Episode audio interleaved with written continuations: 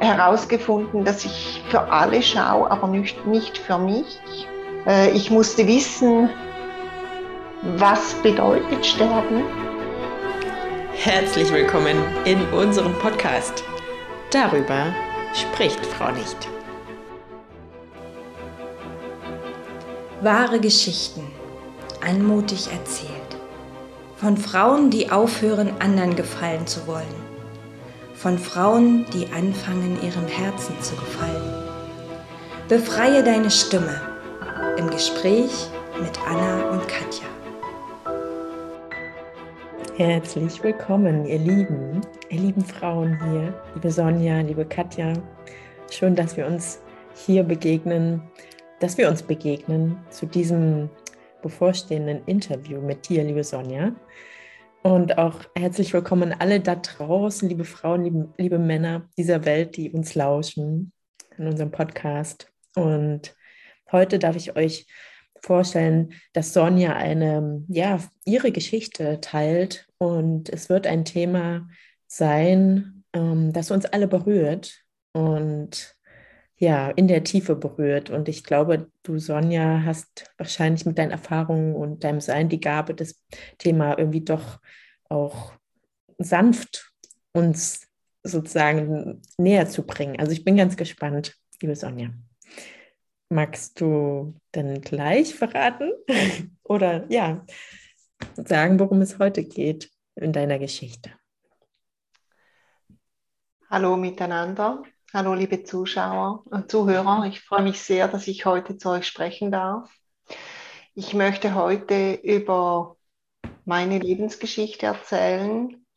Ich habe drei erwachsene Kinder oder wir haben drei erwachsene Kinder und äh, alle drei Kinder sind in irgendeiner Form in den Kontakt mit dem Tod gekommen. Also wir sind da immer wieder gefordert worden, hinzuschauen durch Krankheit, durch Unfall und uns damit auseinanderzusetzen, dass wir endlich sind, dass wir vergänglich sind und uns auch zu fragen, weshalb das uns das immer und immer wieder in dieser krassen Form begegnet. Mhm. Ja, oh Sonja, da stockt mir eigentlich wirklich schon der Atem. Also all die, die Kinder haben von uns, werden das nachfühlen können, äh, was es bedeutet, ne? wenn Kinder in Gefahr kommen oder sogar so weit, dass es ähm, äh, um das Thema Tod geht. Ähm, magst du uns ja mal einfach so in die Geschichte mit reinnehmen? Ja, das kann ich sehr gerne machen.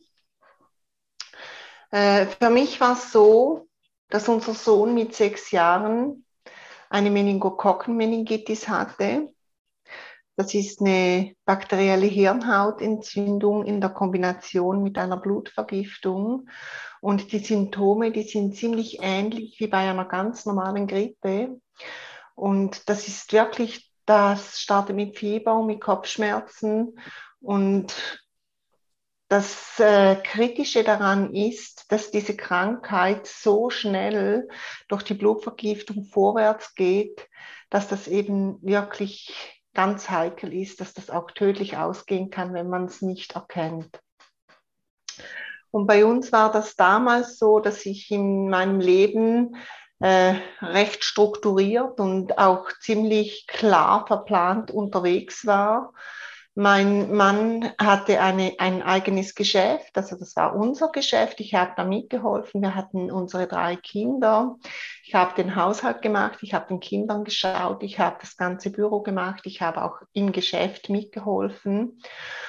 Und äh, dann kam da dieser Tag, an dem unser Sohn nicht mehr aufgewacht ist und wo wir dann auch ins Spital mussten mit dem Krankenwagen und wo es dann bereits im Krankenwagen schon so klar war, dass wenn wir jetzt das Medikament nicht bekommen, und zwar in sehr kurzer Zeit, dann wird diese Geschichte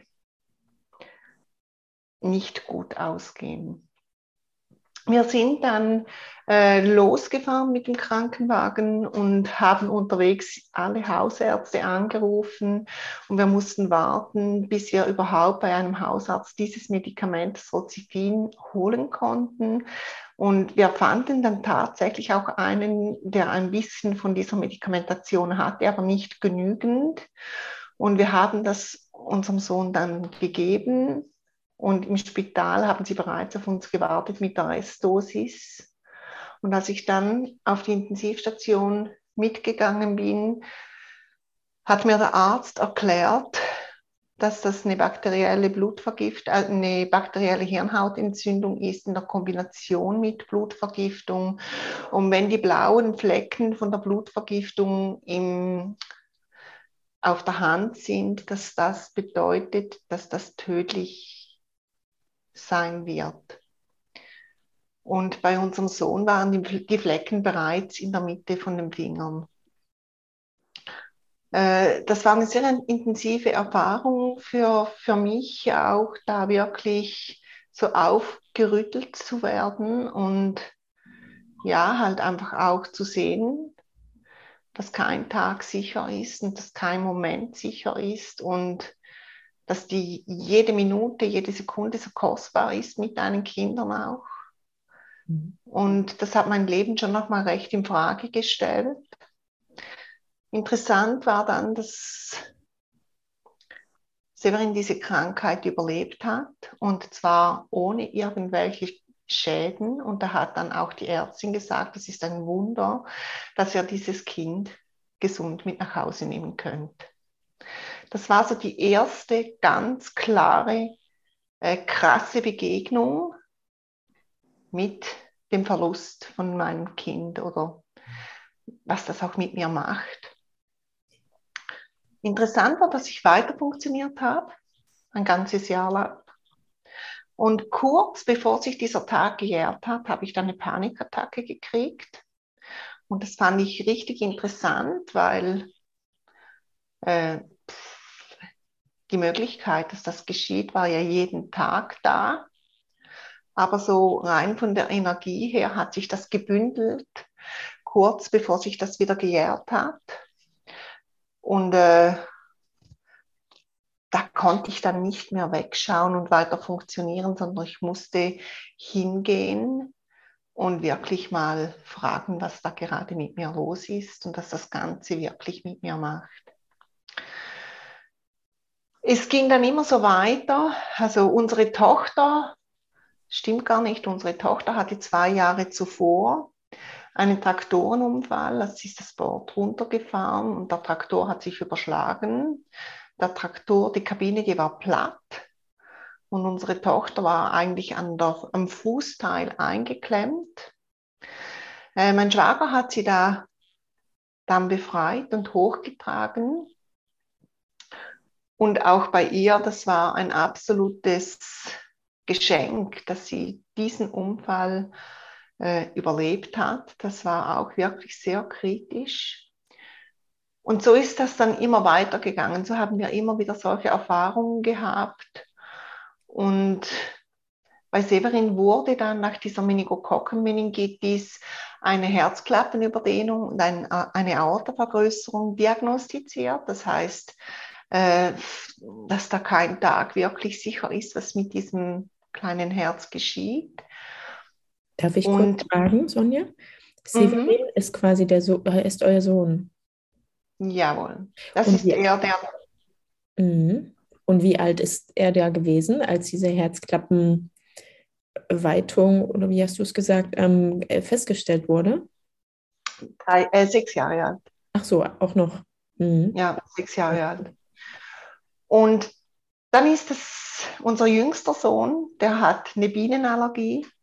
Und da kam dann dazu, dass eine, Biene, dass eine Biene stechen kann und er fällt tot um. Also das war wirklich die ausgeprägteste Form, die du überhaupt haben kannst. Also Stufe 6 und wirklich ein Stich. Er musste dann immer eigentlich diese Notfallmedikamente und den EpiPen auf sich tragen. Und dann im Jahr 2011, da war wieder Severin, da war dann 17 Jahre alt. Da hatten wir eine Untersuchung für dieses Herz, also für die Herzklappenüberdehnung und für die Aortavergrößerung. Und da hat der Arzt uns dann gesagt, wir müssten jetzt einfach versicherungstechnisch noch ein Kopfemery machen und nachschauen, ob diese äh, Gefäßanomalie Anomalie von der Aorta auch im Kopf anzutreffen ist, weil das äh, aus IV-Gründen wichtig sei, dass man das abklärt. Und wir haben das dann auch gemacht.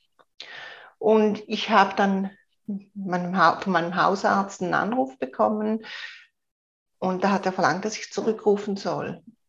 Ich habe das dann vergessen, weil ich gerade einen riesengroßen Anlass hatte mit unserer Firma und habe das dann am Montag getan und als ich den Hausarzt anrief, hat er zu mir gesagt, Frau Ecker, die Untersuchungsergebnisse, die liegen vor.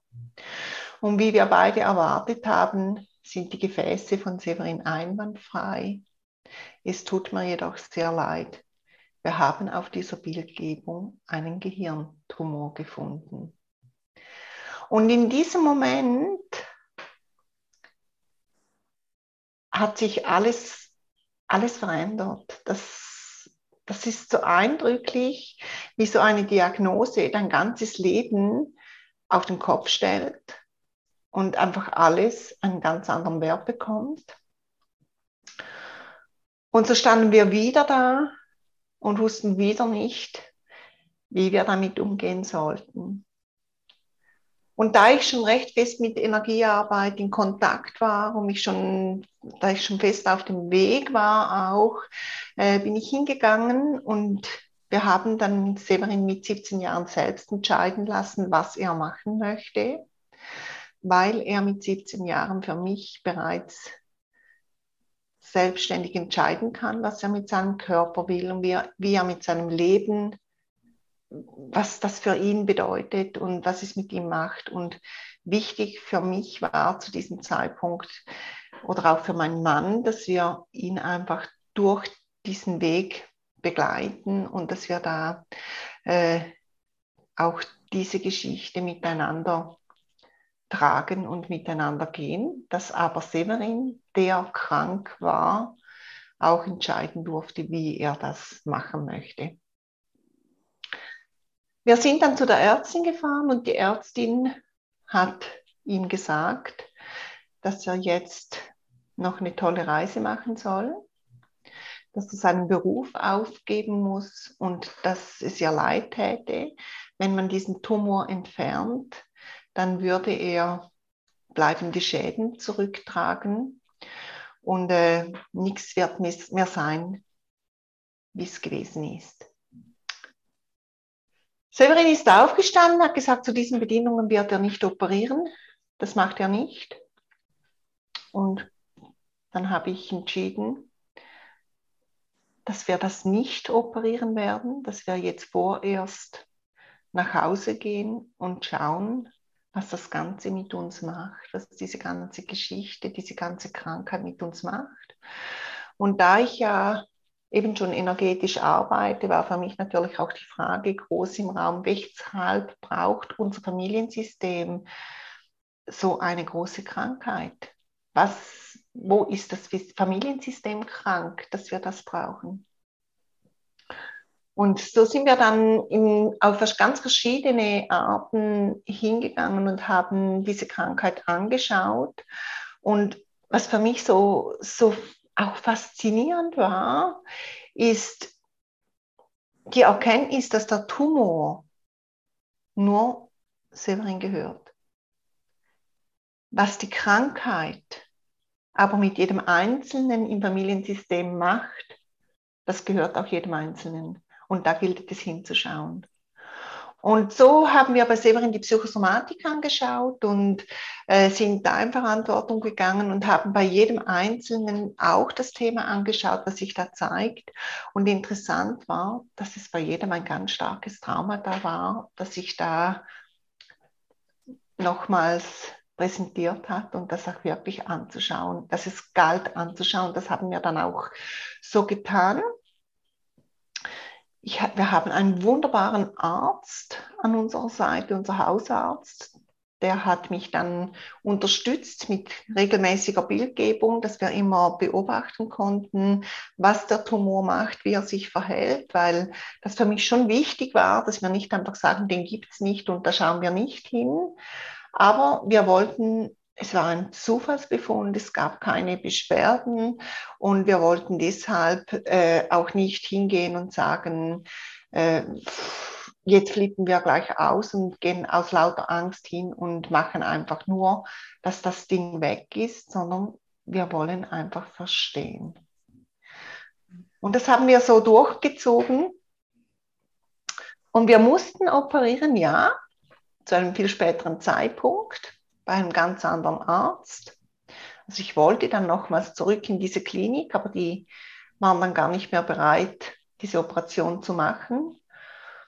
Und so haben wir die Klinik gewechselt und sind dann Gott sei Dank zu einem richtig tollen Arzt gekommen, der ganz eine andere Operationstechnik angewendet hat. Und letztendlich kam es dann so weit, dass wir den Tumor entfernten und unser Sohn ohne irgendwelche Schädigung aus dieser ganzen Geschichte rausgekommen ist. Er arbeitet heute noch in seinem Beruf. Er ist selbstständig und er ist richtig happy mit dem, was er macht. Und ich bin so tief dankbar, dass wir das so mutig unseren eigenen Weg gegangen sind und wirklich auch die Verantwortung für die Geschichten, die rundherum sind, übernommen haben. Was auch interessant war in dieser Zeit, dass Severin operiert wurde, also er wurde am Donnerstag operiert und am Sonntag hatte unsere Tochter einen Reitunfall. Die kam dann auch noch ins Spital. Also hatte ich im Haus 4 unseren Sohn mit dem Gehirntumor und im Haus 3 unsere Tochter mit dem Reitunfall, mit, inneren, also mit Verdacht auf innere Verletzungen. Und dann wurde es für mich ein bisschen schwierig, weil ich da ja alles handeln wollte. Und das war gar nicht mehr machbar, weil ich musste ja immer hin und her und irgendwo war ich überall und doch nirgends. Und da wurde mir dann klar, dass es jetzt Zeit ist, nach Hause zu gehen und die Verantwortung denen zu übergeben, die für das da sind. Und ich bin immer hingegangen, ich habe immer geschaut, das ist der Sinn, was braucht es jetzt gerade? Und das Schöne ist, es hat sich immer wieder wie eine Seifenblase geöffnet und es ist weitergegangen, sobald wir diesen Sinn gefunden haben. Und so konnten wir oder konnte ich unsere zwei Kinder bereits am Montag gesund wieder mit nach Hause nehmen. Und ja, es ging beiden wirklich gut und das ist schon, das ist schon genial. Und ich habe über all diese Geschichte mich ganz fest mit dem Tod auseinandergesetzt. Ich habe eine Ausbildung zur seelisch-spirituellen Sterbebegleiterin gemacht. Äh, ich musste wissen, was bedeutet Sterben, was passiert, wenn ich sterbe, äh, was passiert, wenn mein Kind stirbt. Ist es wirklich endlich? Und da habe ich ganz viel Vertrauen gefunden und ich habe für mich auch herausgefunden, dass ein Leben ohne eine ganz klare Sicht auf den Tod ist bewusstes Leben gar nicht möglich, weil das gehört einfach zusammen. Das war für mich eine richtig große Lehre in, in dieser ganzen Zeit. Äh, ich bin aber heute tief dankbar. Ich sterbe immer wieder. Ich sterbe immer wieder meine Tode. Und ich merke, dass dahinter einfach so viel Freiheit liegt. Danke. Genau. Das ist so berührend, Sonja. Und ähm, darf ich dich fragen, also nur, nur du für dich, weil du ja jetzt bei uns bist, ähm, was du für dich an Themen oder Traumata, du hast ja auch von Trauma gesprochen, was du für dich lösen konntest in, in eurem Familiensystem? Willst du das uns verraten oder eher nicht? Ah, da kann ich schon drüber sprechen, ist für mich kein Problem. Äh, bei mir gab es verschiedene Anteile. Also ich habe dann auch äh, in diesem Moment, Also mein Haupttraumata war ja, dass ich alle Zügel in der, Hand, in der Hand hatte und überall die Verantwortung übernommen habe und überall geschaut habe, was braucht es jetzt. Und ich habe das richtig gut und lange gemacht. Und äh, anderen ist, Ende, ne? Also was braucht es? Ja, natürlich. Mhm. Ja. Und ich habe das so lange gemacht, also in, in dieser Zeit von der, von der Diagnose bis zur Operation vergingen ja Wochen. Und in diesen Wochen, das waren, das war im August, bekamen wir die Diagnose, operiert haben wir dann im Dezember. Und in dieser Zeit haben sich drei Geschwister von uns getrennt, also zwei von mir und zwei von meinem Mann. Und da war es dann auch noch so, dass ich überall drin war und überall geschaut habe und eigentlich überall, äh, ja, ich helfe, ja, ich schaue, ja, ich bin da und wenn du was brauchst, melde dich. Und dann habe ich für mich äh, herausgefunden, dass ich für alle schaue, aber nicht, nicht für mich. Und äh, das geht bei mir auf ein Trauma da zurück, zurück das Pränatal war. Äh, das weiß ich gar noch nicht so wirklich lange. Ich habe das für mich damals schon äh, aufgelöst und erkannt, aber die wirkliche Wurzel, die kenne ich erst vielleicht seit sechs Jahren. Da hat mir meine Mutter erzählt, äh, dass ja der Arzt gesagt hat, dass man mich hätte abtreiben müssen, weil die Schwangerschaft für sie sehr risikoreich war. Und das hätte bedeutet, dass sie sterben wird während dieser Schwangerschaft oder spätestens bei der Geburt. Und gleichzeitig hat der Arzt auch gesagt, dass ich das nicht überleben würde. Und es gab drei ältere Geschwister. Und mein Vater wollte dann, dass meine Mutter diese Abtreibung macht, was ich absolut verstehen kann. Und meine Mutter hat sich dann aber dagegen entschieden. Und, Und für dich. das macht für mich, gegen diese Abtreibung, sondern für mich entschieden. Und das ist für mich äh, ein riesengroßes Geschenk natürlich. Und dennoch hat das bei mir als Baby oder auf meiner DNA Spuren hinterlassen, weil das bedeutet ja rein nur von der Energie her, das hat niemand von mir verlangt, aber das hat es mit mir halt einfach so gemacht. Das bedeutet, wenn ich, ich habe keine Daseinsberechtigung, wenn es den anderen schlecht geht. Ich muss schauen, dass es allen anderen gut geht, sonst muss ich sterben. Mhm. Sonst werde ich quasi getötet mit dieser Abtreibung, oder? Wenn es meinem Vater schlecht geht, wenn es den anderen Geschwistern schlecht geht, wenn meine Mutter könnte sterben wegen mir und das ist ein riesengroßes Thema, was ich mitgetragen habe über Jahre und ich glaube, dass ich all diese Geschichten gebraucht habe, dass ich das für mich verstehen und klären konnte und da bin ich heute in Frieden damit. Mhm. Vielen Dank für das, ja, für dein Teilen. Das ist Wahnsinn.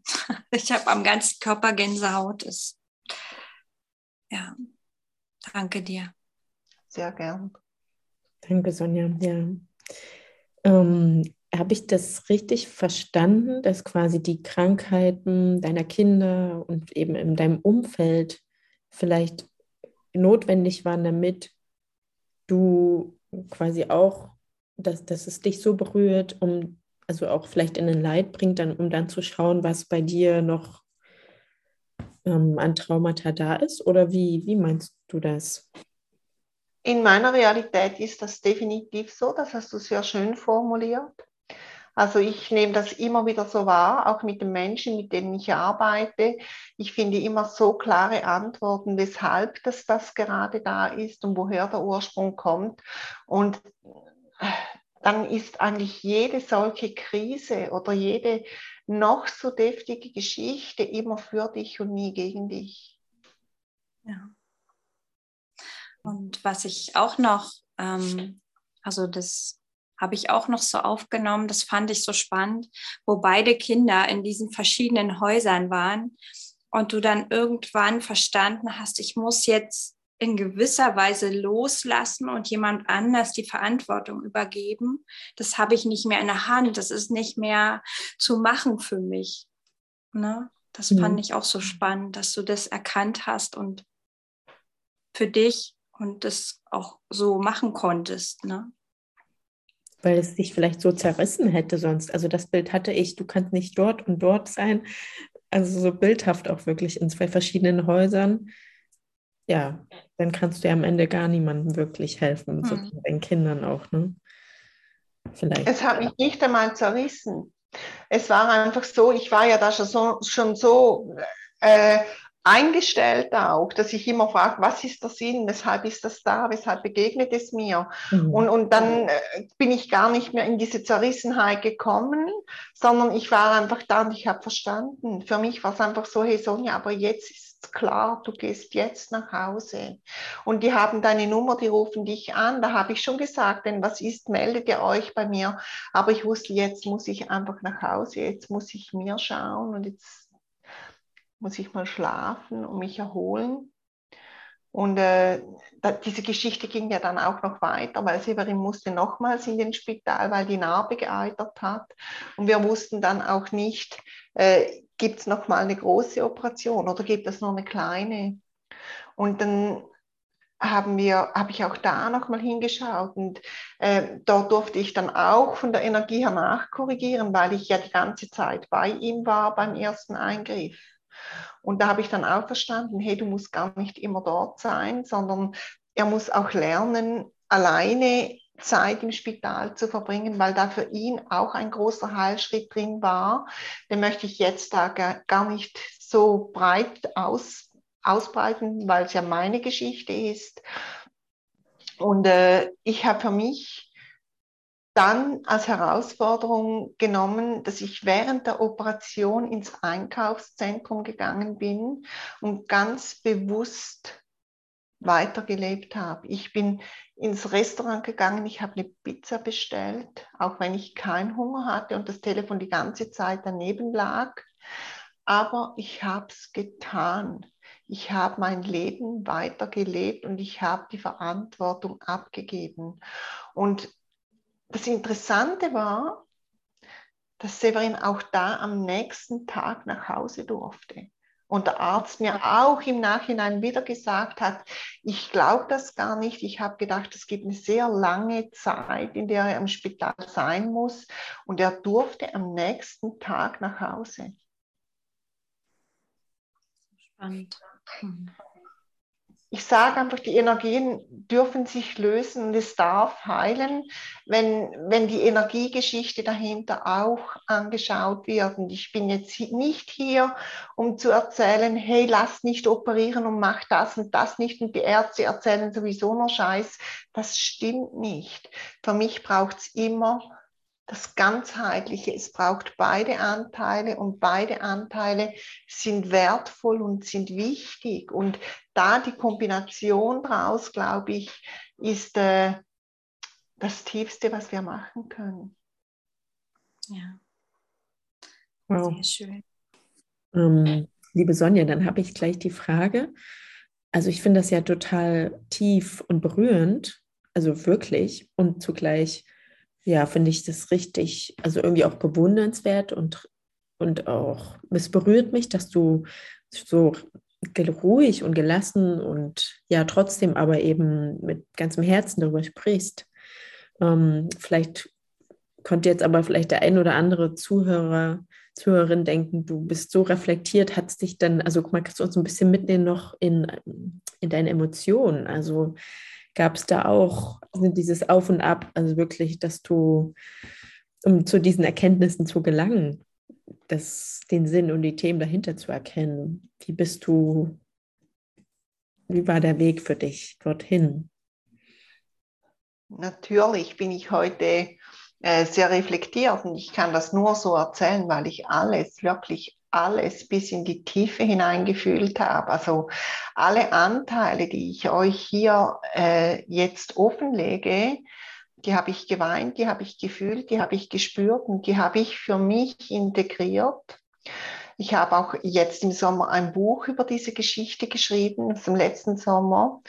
Und auch das diente nochmals der Aufarbeitung und dem wirklich nochmals fühlen und da sind nochmals zwei Themen auch hochgekommen, die dann wirklich äh, auch anspruchsvoll waren und auch da, da habe ich einfach geweint, ich habe sie gefühlt und habe für mich geschaut, was darf, welcher Anteil darf hier noch geheilt werden.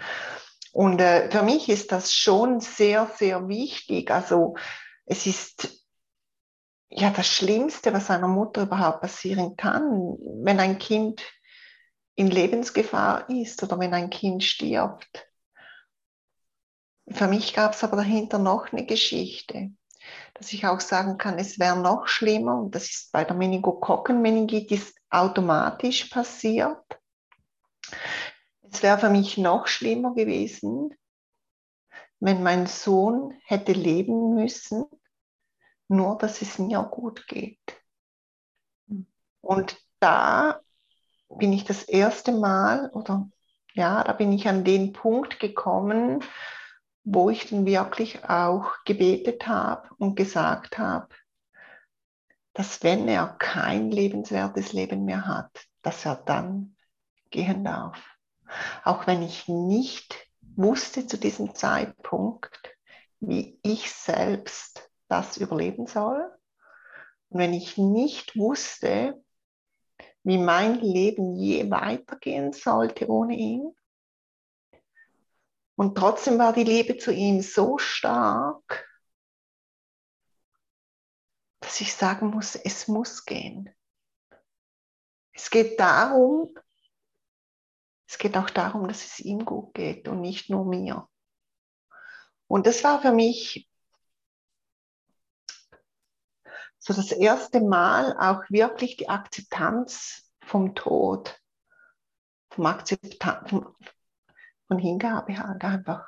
Und ich bin durch alle diese Themen hindurchgegangen. Also wenn ich jetzt erzählt habe, ich war da im, im, Einkaufszentrum, das hat sich natürlich in diesem Moment nicht gut angefühlt.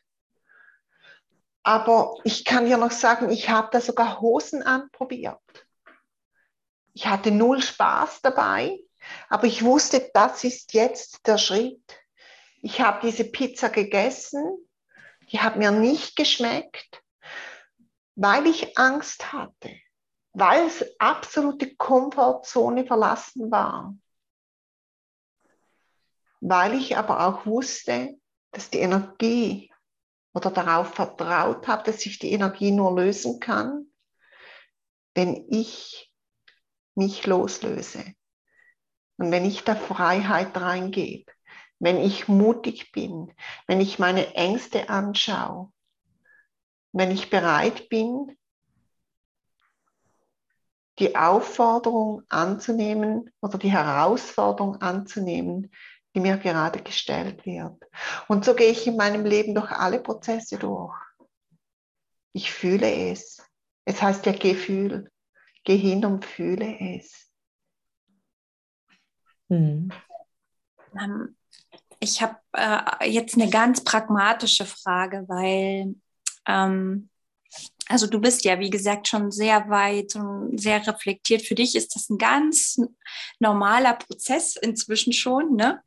Ähm, wie würdest du denn je, äh, jemanden, der, sag ich mal, auch mit dem Tod in Berührung kommt, ähm, da geht es ja immer um Loslassen, um denjenigen sein zu lassen. Also ich arbeite ja auch im Hospiz, das ist mein täglich Brot. Ne? Und ähm, wie würdest du denn jemanden erklären, der jetzt vielleicht einen Menschen auch loslassen muss, ähm, weil er weiß, er wird bald sterben? Ähm, wie, wie kann man damit äh, umgehen? Wie kann man damit in Kontakt gehen, mit sich selbst in Kontakt gehen? Was würdest du sagen? Ich habe dir auch dazu eine Geschichte. Wenn du magst, erzähle ich dir meine Geschichte dazu. Sehr gern. Meine Mutter hatte Lungenkrebs. Das wurde drei Wochen vor ihrem Tod diagnostiziert. Und äh, ich habe die auch medial. Und sie hat mir gesagt, dass ich ihr nichts sagen darf. Da habe ich gesagt, das ist okay. Und dann kam da dieser eine Tag, an dem sie wollte, dass ich sie wasche. und ich wollte sie nicht waschen. Ich wollte sie einfach nicht waschen. Und ich habe ja gesagt, ich mache das nicht. Heute mache ich es nicht. Dann sind wir ins Badezimmer gegangen. Sie ist auf dem Stuhl gesessen. Es ging ihr nicht gut auf diesem Stuhl. Und dann hat sie so begonnen wollte sich selbst waschen. Ich sah, dass das überhaupt nicht mehr geht. Dann hat sie gesagt, dann mache ich das selber, weil ich das ja nachher wieder machen muss. Ich habe ihr dann geholfen. Und während dieses Waschens hat sie mich gefragt, Sonja, spürst du, dass ich in den nächsten Tagen sterben werde? Und die Ärztin ist eingetreten, die stand hinter mir. Und ich habe meiner Mutter gesagt, dass ich ja diese Frage ethisch so nicht beantworten darf. Und ich habe ja gesagt,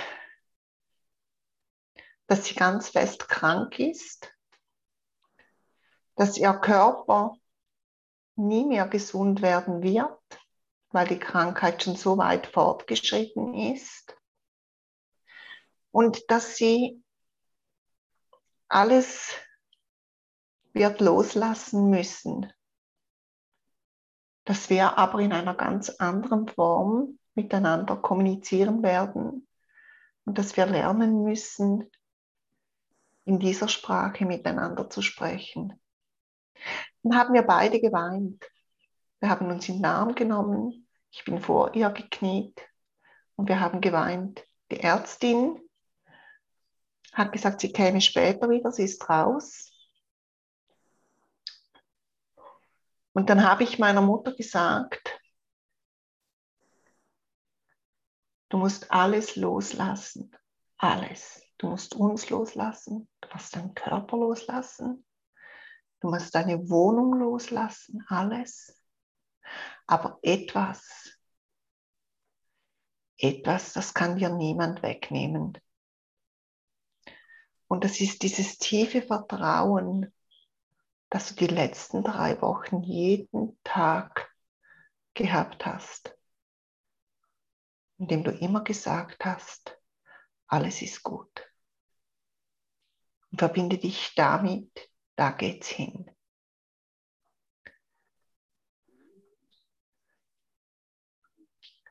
Ich habe sie dann gewaschen. Ich habe sie ins Bett begleitet. Und ich habe der Schwester gesagt, dass ich jetzt nach Hause gehe. Wenn die Ärztin noch kommen will, dann soll sie kommen. Und die war, stand wirklich gerade da. Und dann haben wir mit meiner Mutter noch eine halbe Stunde, Stunde gesprochen. Und das war das letzte Mal, dass ich sie lebend sah. Mhm. Das war am Mittag um zwölf. Und sie ist am anderen Morgen um halb fünf Uhr gestorben. Und so würde ich mit Menschen sprechen, die auf dem Sterbebett liegen. Und ich würde schauen, wo sie das Vertrauen finden. Und meine Mutter ist innerhalb von einer Viertelstunde verstorben. Mhm. Mhm. Ähm, ja, ich muss noch mal ein bisschen einhaken. Ich finde das sehr spannend. Ähm, auch wieder für dich ist das ja ähm, ist es ja wahr, dass es eine andere Ebene gibt, ne? dass man sich auf dieser Ebene immer in Kontakt befindet und so weiter. Und jetzt gibt es aber trotzdem Menschen, die ähm, die daran noch nicht glauben können, weil sie diese Erfahrung noch nicht gemacht haben oder die ähm, Angst vor diesem Loslassen haben, die nicht wollen, dass derjenige geht. Und dennoch sitzen diese Menschen ja auch jeden Tag am Sterbebett ihrer Angehörigen.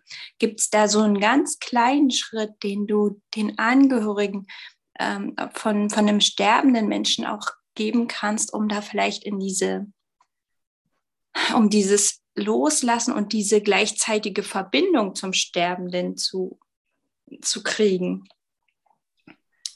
Ich glaube, das kann ich nicht so einfach das ist so individuell. Ich kann mhm. dir das nicht jetzt einfach so auf den Punkt bringen, da gibt es kein Rezept zu. Äh, ich merke, dass ich mehr mit Menschen arbeite, die im Umfeld kranke Menschen haben, die sterben. Und äh, die kommen dann zu mir und dann machen wir eine Sitzung.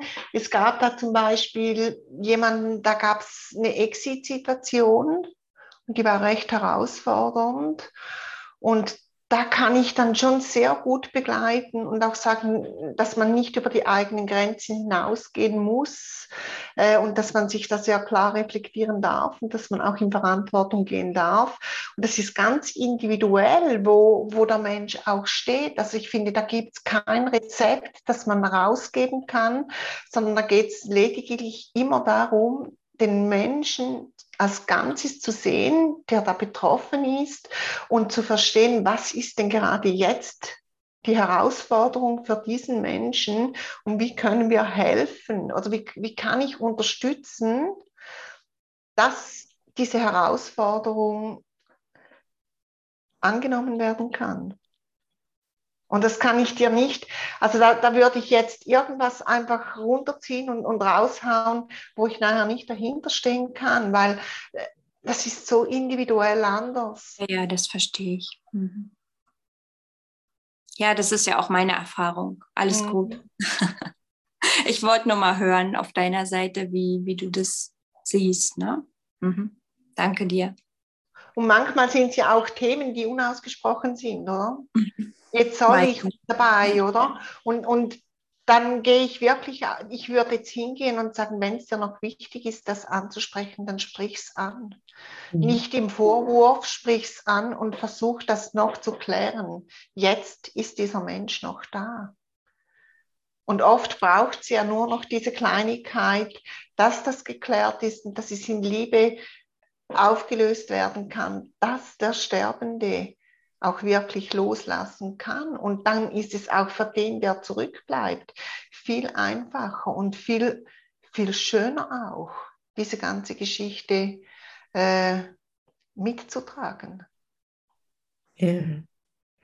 Sonja, ich habe noch, ähm, ich erinnere mich, du hast gesagt, dass also jetzt mit dem Tod, ja, mit dem, mit deinen Erfahrungen, und damit auch so im Frieden zu sein, dass sich dadurch auch, wenn du so willst, zurückblicken, aber vielleicht auch im Hier und Jetzt, dein Leben ganz anders oder das Leben sich ganz anders anfühlt und vielleicht nochmal einen ganz anderen, andere Farbe, einen Sinn bekommt. Kannst du da nochmal eingehen, wie du das meinst oder wie du dein tägliches Leben lebst, wo der Tod quasi da eine Rolle gespielt hat oder spielt für dich? Also der Tod ist bei mir nicht so allgegenwärtig, dass ich da den ganzen Tag an den Tod denke. Aber es ist so, dass der Tod oder das Sterben nicht mehr mein Leben bestimmen kann. Also der Tod hat diese Macht verloren, weil ich begriffen habe oder für mich ich verstehe es für mich so, dass ein ganz bewusstes, freies Leben nur möglich ist, wenn da nicht immer diese Angst vor dem Tod vor mir steht und mich die ganze Zeit äh, eigentlich abhält von dem, was ich wirklich tun möchte. Also es geht für mich darum, dass ich wirklich sage, ich gebe da auch ein Webinar drüber, stirb dich frei, lebe, weil ich wirklich, für mich ist das wirklich wichtig, die, die Beziehung mit der Endlichkeit ist der Schlüssel in die Freiheit für mich. Nicht, dass ich den Tod verherrlichen möchte, aber das ist wichtig, dass ich ihn anerkenne als einen Teil des Lebens. Und kannst du uns vielleicht so ein ganz, ganz, ganz alltägliches Beispiel bringen, wie du den Tod hm, oder das Sterben eben, ja, wie, wie, wie trägst du das in deinen Zellen in, durch den Tag? Also vielleicht im Gegensatz zu anderen, die noch so eine Angst haben vor dem Tod, also die eher in dieser Todesstarre dann noch verweilen. So ganz vielleicht ja in einem Bild oder so, in der Situation. Ich habe einfach so das tiefe Vertrauen, dass es dahinter weitergeht. Ich habe so das tiefe Vertrauen. Und weißt du, ob das stimmt oder nicht, das ist gar nicht wichtig. Für mich ist wirklich das, was ich wahrnehme, auch ich, ich habe die Ausbildung gemacht bei Martina Gammenzin, da haben wir Jenseitskontakte gemacht. Äh, wenn das wirklich alles möglich ist, und das ist möglich, wenn ich, wenn ich äh, sehe, dass das Menschen die gestorben sind, nachher so friedlich aussehen. Wenn ich sehe, sehe, wie Menschen, die mit dem Tod konfrontiert wurden, wo vorher so Angst davor hatten und plötzlich viel mutiger im Leben sind, weil sie wissen, hey, irgendwann hört das hier auf.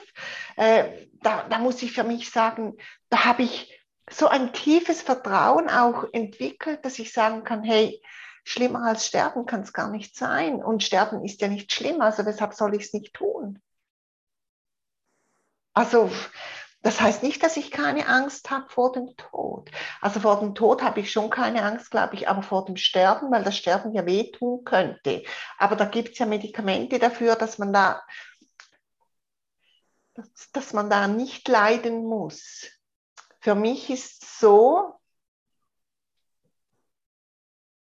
dass ich schon glaube, dass es nachher was gibt.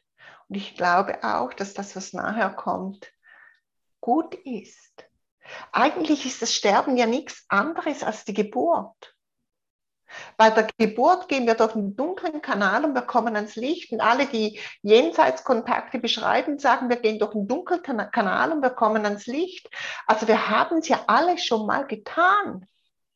Mit dem Resultat, dass wir sagen, hey, wow, das Leben ist so schön, hier will ich gar nicht mehr weg, ich will nicht sterben. Weshalb geben wir dem Tod oder dem Sterben nicht auch die Chance, dass da oben noch was Geileres ist als das hier? Also es ist für mich so, ähm, ich sage es nochmal, nicht, dass ich jetzt denke, ich möchte heute oder morgen gleich gehen. Aber ich, ich, ich glaube einfach, dass wir da vor irgendetwas Angst haben und dabei verpassen zu leben. Mhm.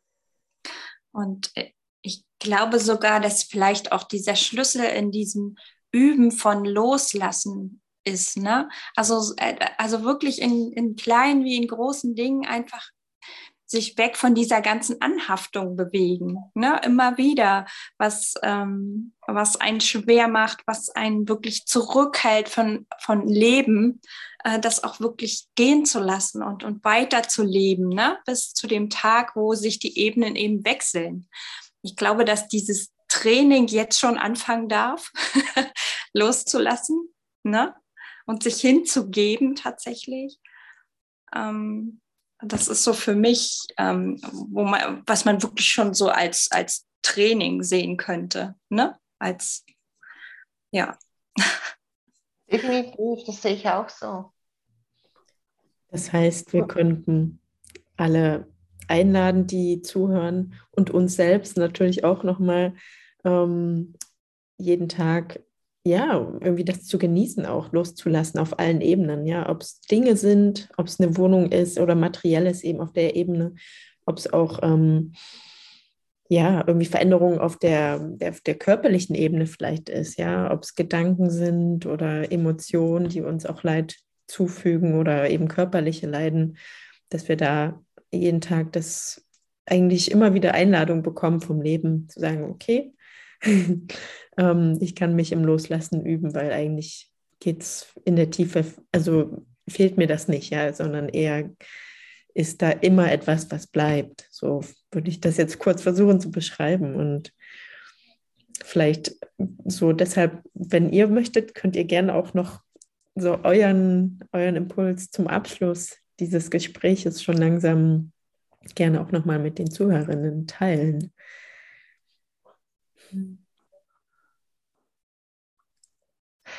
Für mich wäre der Satz einfach so, sei mutig, sei mutig und schau dem Tod wirklich in die Augen und du wirst das Leben dahinter finden.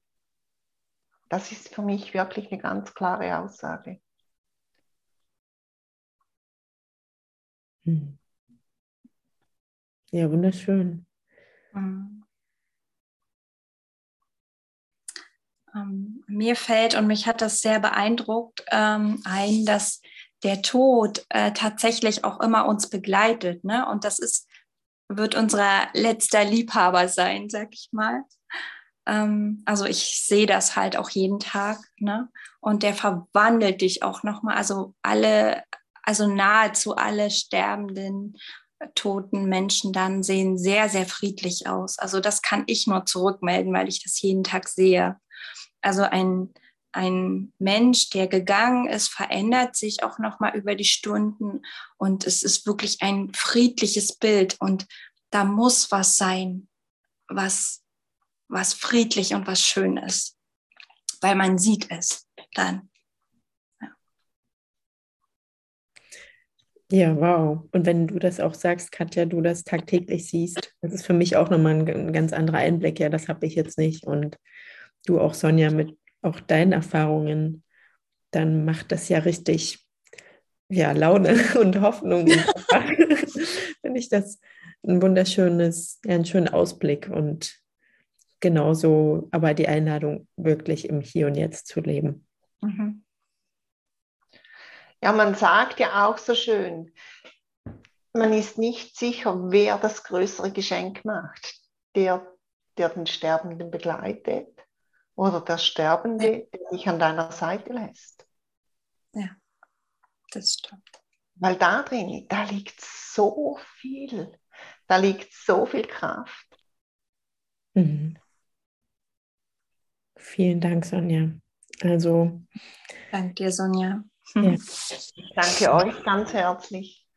Ich glaube, wir haben ganz viele, vielleicht einfach alles gesagt. es ist alles da. Und ja, dann vielen Dank und ja, an alle auch, die zugehört haben, sich dem Thema geöffnet haben und weiterhin öffnen. Danke, dass ihr zuhört und alles Gute.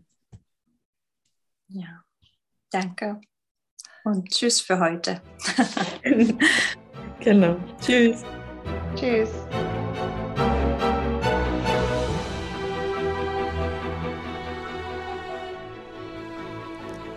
Danke, dass du zuhörst. Möchtest du den Podcast unterstützen? Darüber freuen wir uns riesig. Abonniere und teile unseren Podcast, erzähle davon und bereichere die Bühne mit deiner wahren Geschichte. Wenn du dich von uns weiter begleiten lassen möchtest, besuche gern unsere Webseiten wandblüte.de und seelenberauscht.de. Lass dich von unseren Angeboten inspirieren. Wir danken dir von Herzen. Katja und Anna.